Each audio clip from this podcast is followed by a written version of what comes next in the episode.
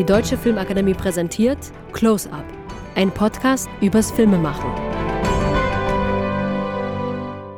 Hallo und herzlich willkommen zu unserer neuen Folge von Close Up Corona Spezial, dem Podcast der Deutschen Filmakademie.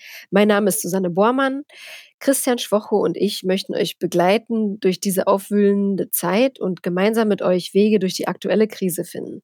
Dazu sprechen wir dreimal wöchentlich mit Kolleginnen und Kollegen. Heute habe ich die Dokumentarfilmerin Mo Assumang am Telefon. Hallo Mo, schön, dass wir sprechen können. Hallo, ich finde es auch super. Echt, diese Zeiten sind so wild. Man muss viel reden, ganz viel, weil sonst kann man das nicht verarbeiten. Genau, mit immer wieder abwechselnden Leuten, nicht nur mit seiner eigenen Familie. ähm, wo erwische ich dich denn gerade? Also ich sitze jetzt gerade im Gartenhäuschen und ich habe es echt gut. Wenn ich jetzt in einer Einzimmerwohnung sitzen würde, ich würde wirklich einen Rappel kriegen. zum Glück, ja. zum Glück habe ich hier dieses Gartenhäuschen und kann echt raus. Das heißt also, das ist erstmal nicht so schlimm für mich heute, ja. Sehr gut. Äh, ich stelle dich mal schnell vor, ähm, für alle, die dich jetzt vielleicht noch nicht kennen. Du wurdest 1963 in Kassel geboren und bist dann nach einem Aufenthalt im Kinderheim bei deiner Großmutter aufgewachsen und arbeitest jetzt seit über zehn Jahren als Dokumentarfilmerin. Und dein Buch Mo und die Aria war lange Zeit auf der Spiegel-Bestsellerliste. In den letzten Jahren hast du dann einen Großteil deiner Arbeit dem Thema Rassismus und Integration gewidmet und bist als Botschafterin und Mentorin für antirassistische Bildungsprogramme weltweit an Schulen und Universitäten unterwegs. Man muss sagen, du hast leider auch selber schon Morddrohungen von rechten Gruppierungen erhalten, denen dein mutiges Engagement nicht zusagt. 2019 wurdest du dann aber für deine Arbeit für unsere Gesellschaft mit dem Bundesverdienstkreuz ausgezeichnet. Also herzlichen Glückwunsch nochmal und vielen Dank für dein Engagement. Ja, logisch. aber das Verdienstkreuz musste sein, weil ähm, äh, ich mache das schon so viele Jahre und es ist echt anstrengend, sich äh, einzusetzen für die Humanität, ja. ja und gegen ja. Rassismus. Es ist wahnsinnig anstrengend. Ja, das glaube ich. Also wirklich vielen Dank nochmal. Aktuell hast du dich an einem Projekt für den RBB beteiligt. Das heißt Vier Wände Berlin und hier berichten 30 Filmschaffende in zweiminütigen selbstgedrehten Kurzfilmen aus ihrem Alltag in der Corona-Isolation. Es ist ein wirklich schönes Projekt. Also an alle, die jetzt zuhören, es lohnt sich wirklich da mal reinzuschauen. Äh, jeden Tag um 11 Uhr wird ein neuer Clip veröffentlicht und man kann das Ganze aber auch in der Mediathek ähm, gesamt, also sich hintereinander alles anschauen.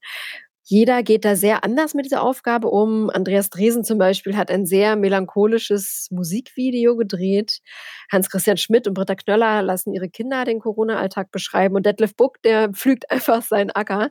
Also es ist, es ist sehr unterschiedlich und vielseitig und auch anregend und unterhaltsam. Im Nachhinein soll das ja alles zu einem Dokumentarfilm auch zusammengefügt werden als Zeitdokument, richtig? Ja, ganz genau. Ich möchte jetzt noch zwei Namen dazufügen. Anne-Kathrin Händel, tolle Regisseurin. Ja, hatten wir ja auch schon zu Gast. Alice genau. Agnes Kirchner, weil wir haben jetzt eben nur, nur Männer genannt und jetzt äh, wäre es vielleicht wichtig, auch ein paar Frauen zu nennen. Sehr gut. Gut, dass du das übernommen hast. Wobei Britta Knöller natürlich auch eine Frau ist, ne? an der ah, Seite ja, von Hans-Christian ja, Schmidt. Ja. Aber darf ich fragen, in welche Situation ist denn die Krise jetzt bei dir reingeplatzt. Du wolltest ja, glaube ich, auch auf Lesereise gehen mit deinem Buch, richtig? Ja, also meine ganzen Veranstaltungen sind alle wirklich abgesagt und da steht man natürlich erstmal so wirklich vom Null. Dann habe ich ähm, ein bisschen was beantragt bei der Stadt Berlin. Ja, so gesehen fühle mich, fühl mich auch okay, dass ich diese Zeit jetzt überstehe. Das Einzige, was ich wirklich gestern als Job gemacht habe, war äh, ein Online-Lecture mit der Yale University. Aber das war schon lange geplant, auch als Online-Lecture sowieso. Mhm. Also das heißt, diese Lesereisen, da gibt es auch keine Ideen, also das jetzt mehr online zu kompensieren?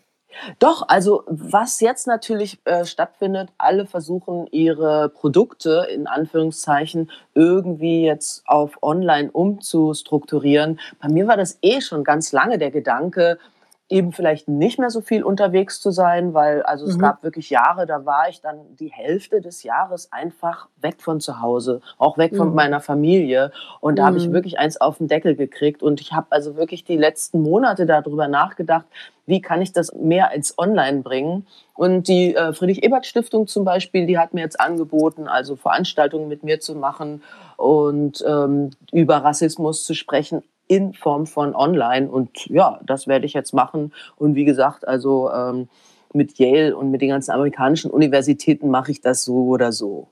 Ja, okay.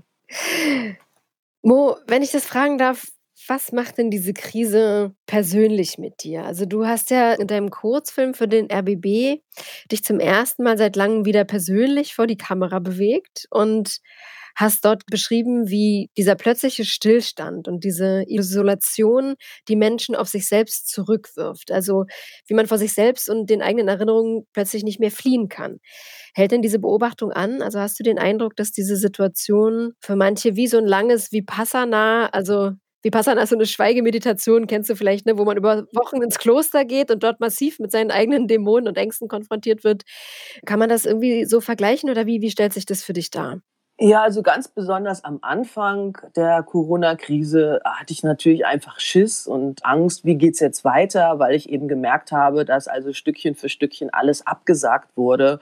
Und in meinem kleinen äh, Kurzfilm Corona Brainstorm habe ich den genannt, begebe ich mich da auch in meine Ängste hinein, schaue in so einem alten Babyalbum nach, ähm, schaue mir Bilder an, weil ich bin ja mit fünf Wochen ins Kinderheim gegeben worden. Also äh, das ist wirklich ganz schön früh und bin dann irgendwie in dieser äh, Unsicherheit, in dieser unsäglichen Unsicherheit eingetaucht. Dieselbe Unsicherheit habe ich eben auch durch dieses Virus, weil man eben nichts Genaues weiß. Wie geht mhm. es da weiter? Wie läuft das überhaupt? Das kann ja noch Jahre gehen. Also das kann ja doch alles total aushebeln. Und in meinem kleinen Film begebe ich mich da eben in meine tiefsten Verwundungen und Unsicherheiten. Und da gibt es auch einen Strang, wo ich eben äh, erzähle, dass ich mich eben vor den Rassisten, die ich ja getroffen habe, was weiß ich, dem Ku Klux Klan in der Mitte vom Wald, irgendwo in Amerika nachts, ja, da hatte ich auch dieses Gefühl von Unsicherheit. Was passiert denn jetzt eigentlich mit mir? Werde ich jetzt hier abgemurkst und ich sehe den Kerl ja gar nicht unter dieser Maske? Und dann habe ich eben zum Schluss versucht herauszukristallisieren, äh, was ist denn eigentlich, wenn du dich als Mensch total unsicher fühlst? Und mein Ergebnis war dann plötzlich, ah, okay, ich fühle mich unsicher, ich werde immer egoistischer. Also ich begebe mich in mich selbst hinein, werde egoistischer und denke dann plötzlich gar nicht mehr über das nach, worüber ich vorher nachgedacht habe. Wie geht's eigentlich den Geflüchteten? Wie geht's den Obdachlosen? Äh, wie geht's der Nachbarin von nebenan? Und das ist eben, glaube ich, eine ganz große Herausforderung für uns alle, eben wirklich zu sagen, auch in so einer Krise muss man wirklich über den Tellerrand hinausschauen und nicht nur in sich selbst hineingrübeln und in diese Unsicherheit hineingrübeln, sondern eben wirklich zu sehen, wir sind eine Gemeinschaft von Menschen und diese Gemeinschaft von Menschen muss zusammenhalten, auch eben in diesen schlechten Zeiten. Mhm.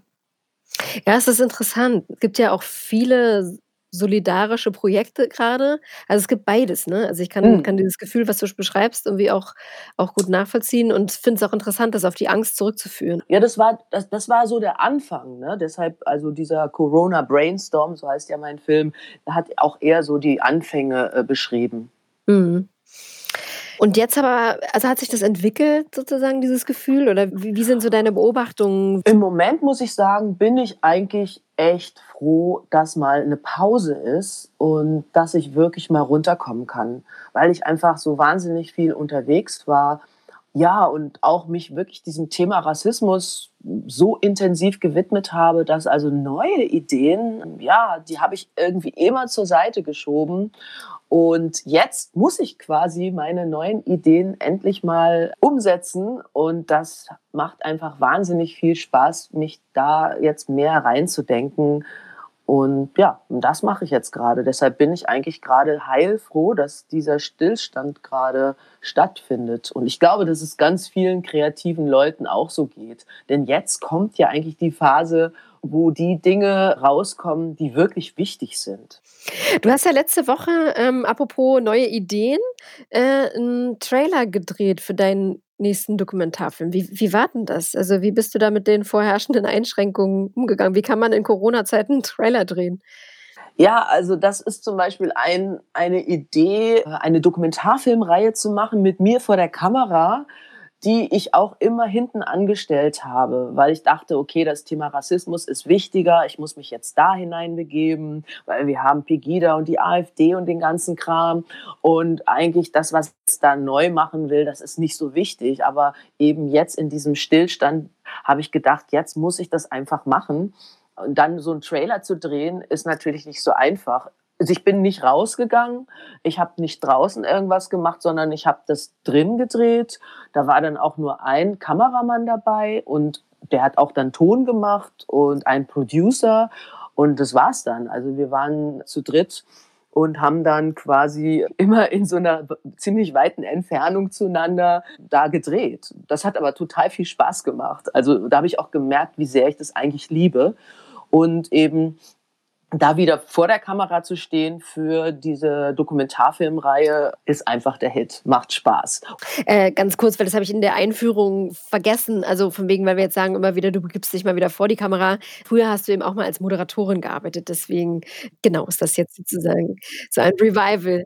Ja, als Schauspieler ist es natürlich anders, weil du bist in, im Ensemble oder auf jeden Fall hast du da am Set richtig, richtig Remi Demi. Als Dokumentarfilmer bist du ja sowieso eher so ein Einzelgänger. Du wuselst da alleine vor dich hin. Das heißt, es ändert sich nicht viel gerade. Ja, und dann, dann hast du deine Protagonisten, die du interviewst. Ja, und das ist natürlich auch ganz aufregend. Zum Beispiel, wenn es Nazis sind, ja, ist es super aufregend aber du bist halt ganz anders unterwegs, nicht so in dieser großen Community. Was ich mir aber vorstellen kann, ist, dass natürlich in dieser Situation, in der sich jetzt auch die Spielfilmregisseure befinden, der Dokumentarfilm vielleicht doch da ideentechnisch wieder hochkommt. Weil viele äh, Spielfilmregisseure, die müssen sich jetzt dann natürlich auch überlegen, wie komme ich denn da jetzt weiter, äh, wie komme ich an mein nächstes Projekt, mache ich vielleicht mal einen Dokumentarfilm. Ja? Der Dokumentarfilm ist im Moment ganz, ganz, ganz vorne, weil das ist eigentlich so ziemlich das Einzige, was du jetzt wirklich richtig noch machen kannst. Ich weiß gar nicht, ob wir das jetzt sozusagen hier drin eigentlich so besprechen können in diesem Rahmen, aber es interessiert mich halt einfach auch wahnsinnig. Du hast ja für deinen Dokumentarfilm Die Aria Rassisten sämtlicher Couleur mit scheinbar naiven Fragen konfrontiert. Also wie zum Beispiel, was haben Sie eigentlich gegen Schwarze und was haben die Ihnen persönlich getan? Und dadurch relativ verblüffende Antworten erhalten und ja auch Leute in Verlegenheit gebracht. Vielleicht, vielleicht magst du darüber ein bisschen berichten, über diese, diese Begegnung und diesen Mut, den du da aufgebracht hast, dich mit diesen Leuten zu konfrontieren. Also erstmal muss ich sagen, ich glaube nicht, dass ich naive Fragen habe, sondern ich bin einfach neugierig. Und das Verblüffende ist ja, dass ich eben diese Neugierde trotzdem noch habe, wenn ich in der Nacht am Waldesrand vor einem Ku Klux Klan stehe, der in seinem Auto zwei Maschinengewehre hat und dann noch so ein Kumpel dabei da denken die meisten Leute, na ja, das ist jetzt irgendwie so eine vorgeschobene, naive Frage, aber nee, das ist einfach wirklich Neugierde. Und als Dokumentarfilmer vor irgendwelchen Protagonisten zu stehen, ist immer spannend. Und vor Rassisten zu stehen, die dir dann als Regisseurin und Protagonistin, aber eben auch als Regisseurin und auch als Mensch ja Sachen an den Kopf schmeißen, wo, wo du denkst, so, oh, das kann jetzt alles überhaupt nicht wahr sein. Das ist einfach ja total, total spannend und das macht eigentlich auch total viel Spaß, weil es mich als Person auch weiterbringt. Also nur irgendwelche Sachen abzufragen, das ist jetzt so gar nicht mein Ding weil ich mache ja keine Reportagen, sondern ich mache Dokumentarfilme. Und für mich wichtig ist auch eben dieser, dieses essayistische dass man eben eigene Gedanken da auch noch mit reinbringt und dass man sich als Person selber weiterentwickelt. Das finde ich sehr spannend, aber das ist limitiert, weil ich kann ja nicht immer alles nur über mich machen. Ne? Deshalb auch jetzt eine neue Idee eben mit der Doku-Reihe, die eben ja viele, viele unterschiedliche politische Themen angeht. Deine Arbeiten sind ja generell durch ein großes Engagement geprägt. Also du drehst das, was dich wirklich interessiert, wofür du brennst und machst jetzt nicht noch so dies und das jetzt dazwischen, um ein bisschen mehr Geld zu verdienen. Und ich könnte mir vorstellen, dass es zurzeit für diejenigen Filmemacher gerade besonders hart ist, die, um ihrem eigenen künstlerischen Anspruch zu genügen, sehr konsequent ihren Weg gehen und sehr gezielt ihre Projekte auswählen und vielleicht wenig drehen, also eben nicht einen Film nach dem anderen. Und daraufhin vielleicht nicht so viel zurücklegen können wie andere. Also, darf ich fragen, wie das bei dir ist? Trifft dich diese Krise besonders hart? Ja, ja, wobei ich das ist das Problem, ich denke halt eigentlich nicht so weit. Also, wenn man jetzt ehrlich wäre, müsste man sagen: „Okay, jetzt das Geld, was mir jetzt fehlt da fehlt mir auch Geld, um für die Rente was zurückzulegen.“ Aber so 'n Gedanke habe ich meistens gar nicht. Ich denke eher so von heute auf morgen, was eigentlich total schlecht ist. Also, muss man hier an dieser Stelle auch zu den Kollegen sagen: „Ne, man muss wirklich immer weiterdenken. Man muss eben auch daran denken, dass man halt irgendwann mal in die in Rente geht und da muss man ja auch was sparen.“ Im Moment denke ich eben nur so weit, dass ich dass ich weiß: „Okay, ich habe Geld für die Miete, ich habe Geld für Essen und mehr brauche ich erst mal nicht.“ Wirklich. Also, ich würde mich jetzt niemals beschweren, dass ich kein Geld habe, um mir was Teures zu kaufen oder so. Das würde mir jetzt überhaupt nicht in den Sinn, äh, kommen. Für mich ist wichtig, dass ich 'n Dach überm Kopf habe. Es gibt viele Menschen auf dieser Welt, die haben das nicht. Und dass ich Essen habe, da gibt's auch viele Menschen auf dieser Welt, die haben das nicht. Und in der Zwischenzeit kann ich jetzt kreativ sein und hoffen, dass diese Corona-Krise eben nicht so lange anhält, dass es eben da noch schlimmer wird für mich persönlich. Ja. Aber dann hast du ja doch geschafft, 'n bisschen was zur Seite zu legen, um jetzt 'n Polster zu haben für diese Krise. Ja, sicher, aber, äh, das ist natürlich das Geld, was man eigentlich dann für die Rente braucht irgendwann, Mhm. ne? Ja, Aber okay, ich denke halt nicht so weit, Mhm. ne? Ja. Du machst ja auch vieles für die Filmbildung an Schulen. Das stoppt ja zurzeit. Habt ihr da auch schon Konzepte entwickelt, wie ihr das online weiterführen könnt? Ja, diese Ebene werde ich jetzt einfach noch 'n bisschen weiter ausbauen. Das hatte ich sowieso geplant und, äh, so gesehen ist das auch 'ne gute Sache, weil wenn man Lectures gibt, kann man das natürlich nicht immer in derselben Stadt tun. Man muss rumreisen. Da bin ich so viel weg, auch von meiner Familie, dass das manchmal richtig, richtig schmerzt. Und deshalb sind diese Online-Lectures, die ich eben zu Hause machen kann und danach gehe ich einfach zum Mittagessen, das ist einfach cool. Magst du da auch vielleicht mal kurz erzählen, also, was du da machst in an den Schulen in Richtung Filmbildung? Ja, also, in der Regel gehe ich mit meinen Filmen, zum Beispiel dem Roots Germania Film, wo ich meine Identität als Afrodeutsche suche oder eben den Film Die Aria, wo ich mich sehr viel mit Rassisten, Neonazis, Ku Klux Klan getroffen habe, mit meiner Freundin Esther Bejarano, äh, gesprochen habe über Antisemitismus, über Rassismus. Auch über sie spreche ich. Ja, und dann bin ich in im Gespräch mit den Schülern, nachdem sie den Film angeschaut haben. Manchmal ist es vorbereitet von den Lehrern, manchmal nicht und wir gehen einfach ganz spontan in das Thema rein.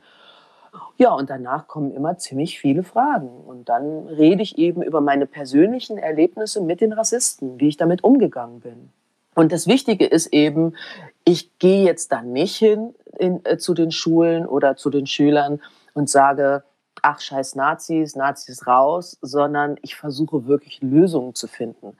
Ich mag das nicht, da einfach hinzugehen und dann quasi nur zu erzählen, wie schlecht alles ist und, äh, wie äh, dass ich eben 'n Opfer bin von den Rassisten und so. Bin ich vielleicht mal gewesen, aber habe ich da Bock drauf? Ne, auf keinen Fall. Ich will ja mich weiterentwickeln und deshalb habe ich mich eben auch aus dieser Opferrolle heraus entwickelt und das erzähle ich. Und ja, das ist sehr, sehr spannend für die Kids, weil viele, muss ich sagen, können sich auch mit mir identifizieren, haben selber rassistische Erfahrungen gemacht.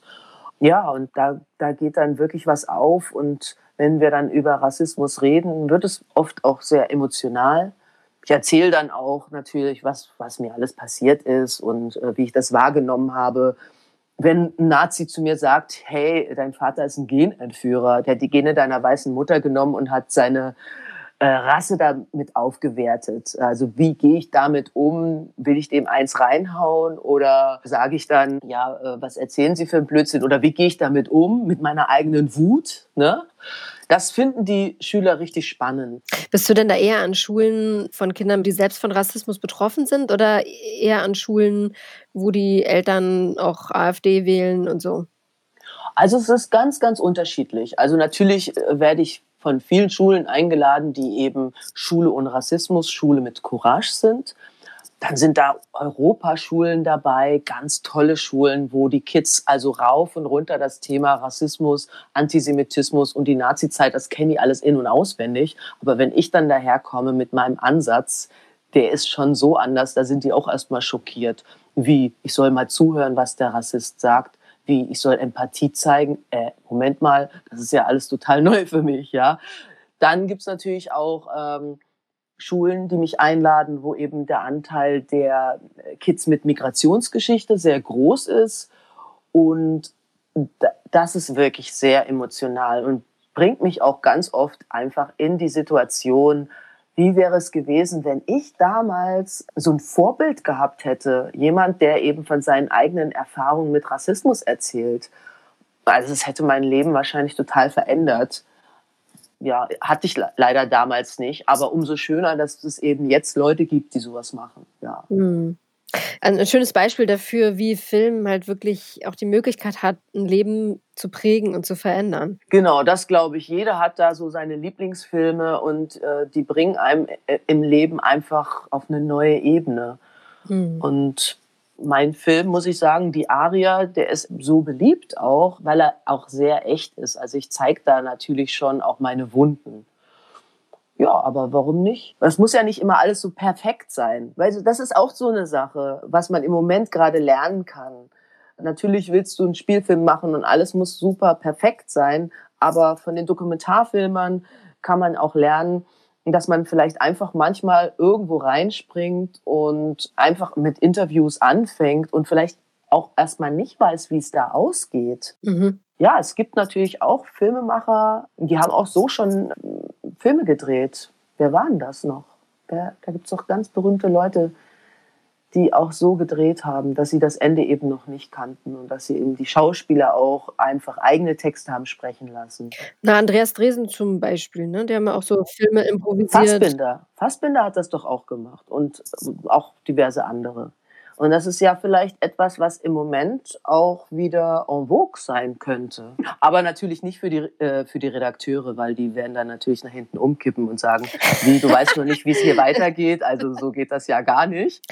Für alle, die sich wundern, dass wir jetzt vielleicht auch so viel über Rassismus gesprochen haben, ich habe dem jetzt auch so viel Raum gegeben, weil ich fand zum Beispiel deinen Vergleich, dass der Coronavirus oder ein Virus eben auch vergleichbar ist mit Rassismus, was ja letzten Endes auch ein Virus ist. Mhm. Das fand ich sehr interessant. Vielleicht magst du das kurz nochmal ausführen. Ja, also in diesem kleinen Film Corona Brainstorm, da sage ich ja auch an einer Stelle, ob nun Coronavirus oder Rassismusvirus, das ist eigentlich völlig egal, weil Rassismus äh, bringt dich in eine Unsicherheit und in eine Schwäche und du weißt nicht, was jetzt passiert das nimmt dir irgendwie die Kraft. Und bei dem Coronavirus ist es auch so, du bist eben in dieser Unsicherheit. Und bei, bei den Rassisten ist es eben so, dass die das natürlich absichtlich machen. Sie bringen dich absichtlich in eine Unsicherheit, weil sie wissen, der Mensch ist in dieser Unsicherheit einfach labil, schwach und bringt nicht das Beste von sich heraus. In dieser Unsicherheit bist du vielleicht nicht der Mensch, der sagt, oh ja, alles muss offen sein. In dieser Unsicherheit denkst du vielleicht einfach wirklich nur an dich und, und grenzt dich ab halt. Du grenzt dich ab, du schließt dich ein, du redest nicht mehr und aber eigentlich willst du ja genau das Gegenteil. Und der Rassismus oder die Rassisten, die das absichtlich machen, die Populisten, ich glaube, die wissen das, dass wir uns dann eben einfach verkriechen, verstecken und schwächer werden. Und das ist eine, eine Form, äh, einzelne Menschen, aber auch, glaube ich, die ganze Gesellschaft in sich zu schwächen. Das, aber das ist ja auch so absurd, denn die Rassisten sagen ja immer, ja, wir sind hier, wir lieben unser Volk oder wir lieben Deutschland. Aber nein, genau das Gegenteil ist der Fall. Sie schwächen damit auch die Gesellschaft weil die weiß auch plötzlich nicht mehr, wo vorne und hinten ist. Mhm. Mo, zum Abschluss eine letzte Frage. Ja. Was ist deine größte Angst in Bezug auf diese Krise und worin besteht deine größte Hoffnung? Die größte Angst ist, dass wir die ganzen Errungenschaften, die wir ja in den letzten, würde ich mal sagen, ein, zwei Jahren angeschoben haben. Wir haben zum Beispiel über Frauen, Gleichstellung der Frauen auch im Berufsleben, jetzt auch ganz besonders natürlich die Regisseurinnen, die jetzt Auftrieb hatten. Darüber haben wir ge gestritten und das ist vorangegangen, dass wir solche Dinge verlieren, dass wir unsere Menschlichkeit verlieren, dass wir plötzlich nicht mehr die Welt im Fokus haben, sondern einfach ja nur noch so vor uns hin basteln. Das ist also wirklich eine Angst, die ich habe und natürlich auch eine persönliche Angst, dass man es auch selber kriegen kann und da, wer weiß, an so einen Automaten angeschlossen werden muss. Gott, diese Bilder, also das geht einem echt gar nicht mehr so aus dem Kopf raus, ne? Das Beste kann natürlich sein, dass wir plötzlich wirklich alle die Welt im Fokus haben und eben nicht mehr unsere Nationalstaaten oder unser, unser kleines System um uns herum, sondern dass wir wirklich weiterdenken und dass wir versuchen eben auch, dass es anderen Menschen ja besser geht, dass wir äh, die Natur mehr im, im Blick haben dass wir mehr daran basteln, jetzt mit E-Autos zu fahren, statt mit irgendeinem Benziner oder einem Diesel. Und, und ja, dass wir diese ganzen, Errung also die, diese Neuerungen, die eigentlich ja, auf sich warten lassen, dass wir die enorm anschieben. Und in Bezug auf unsere Filmbranche, du hast es ja vorhin auch schon mal kurz angedeutet, ne, dass mhm. du dir da mehr Mut erhoffst, oder?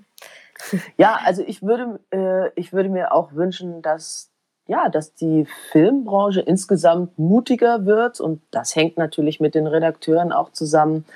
Äh, ich glaube aber, dass das jetzt eine sehr, sehr gute Chance ist, jetzt mutig einfach mal auch in äh, Filme hineinzuspringen, ohne vielleicht zu wissen, wie es ausgeht, weil das hat ja witzigerweise jetzt diese kleine RBB-Serie mit diesen zwei Minuten so ein bisschen angeschoben, dass man eben nicht weiß, wie es da ausgeht, aber man hat einfach erstmal angefangen. Und das finde ich sehr mutig und diesen Mut brauchen wir.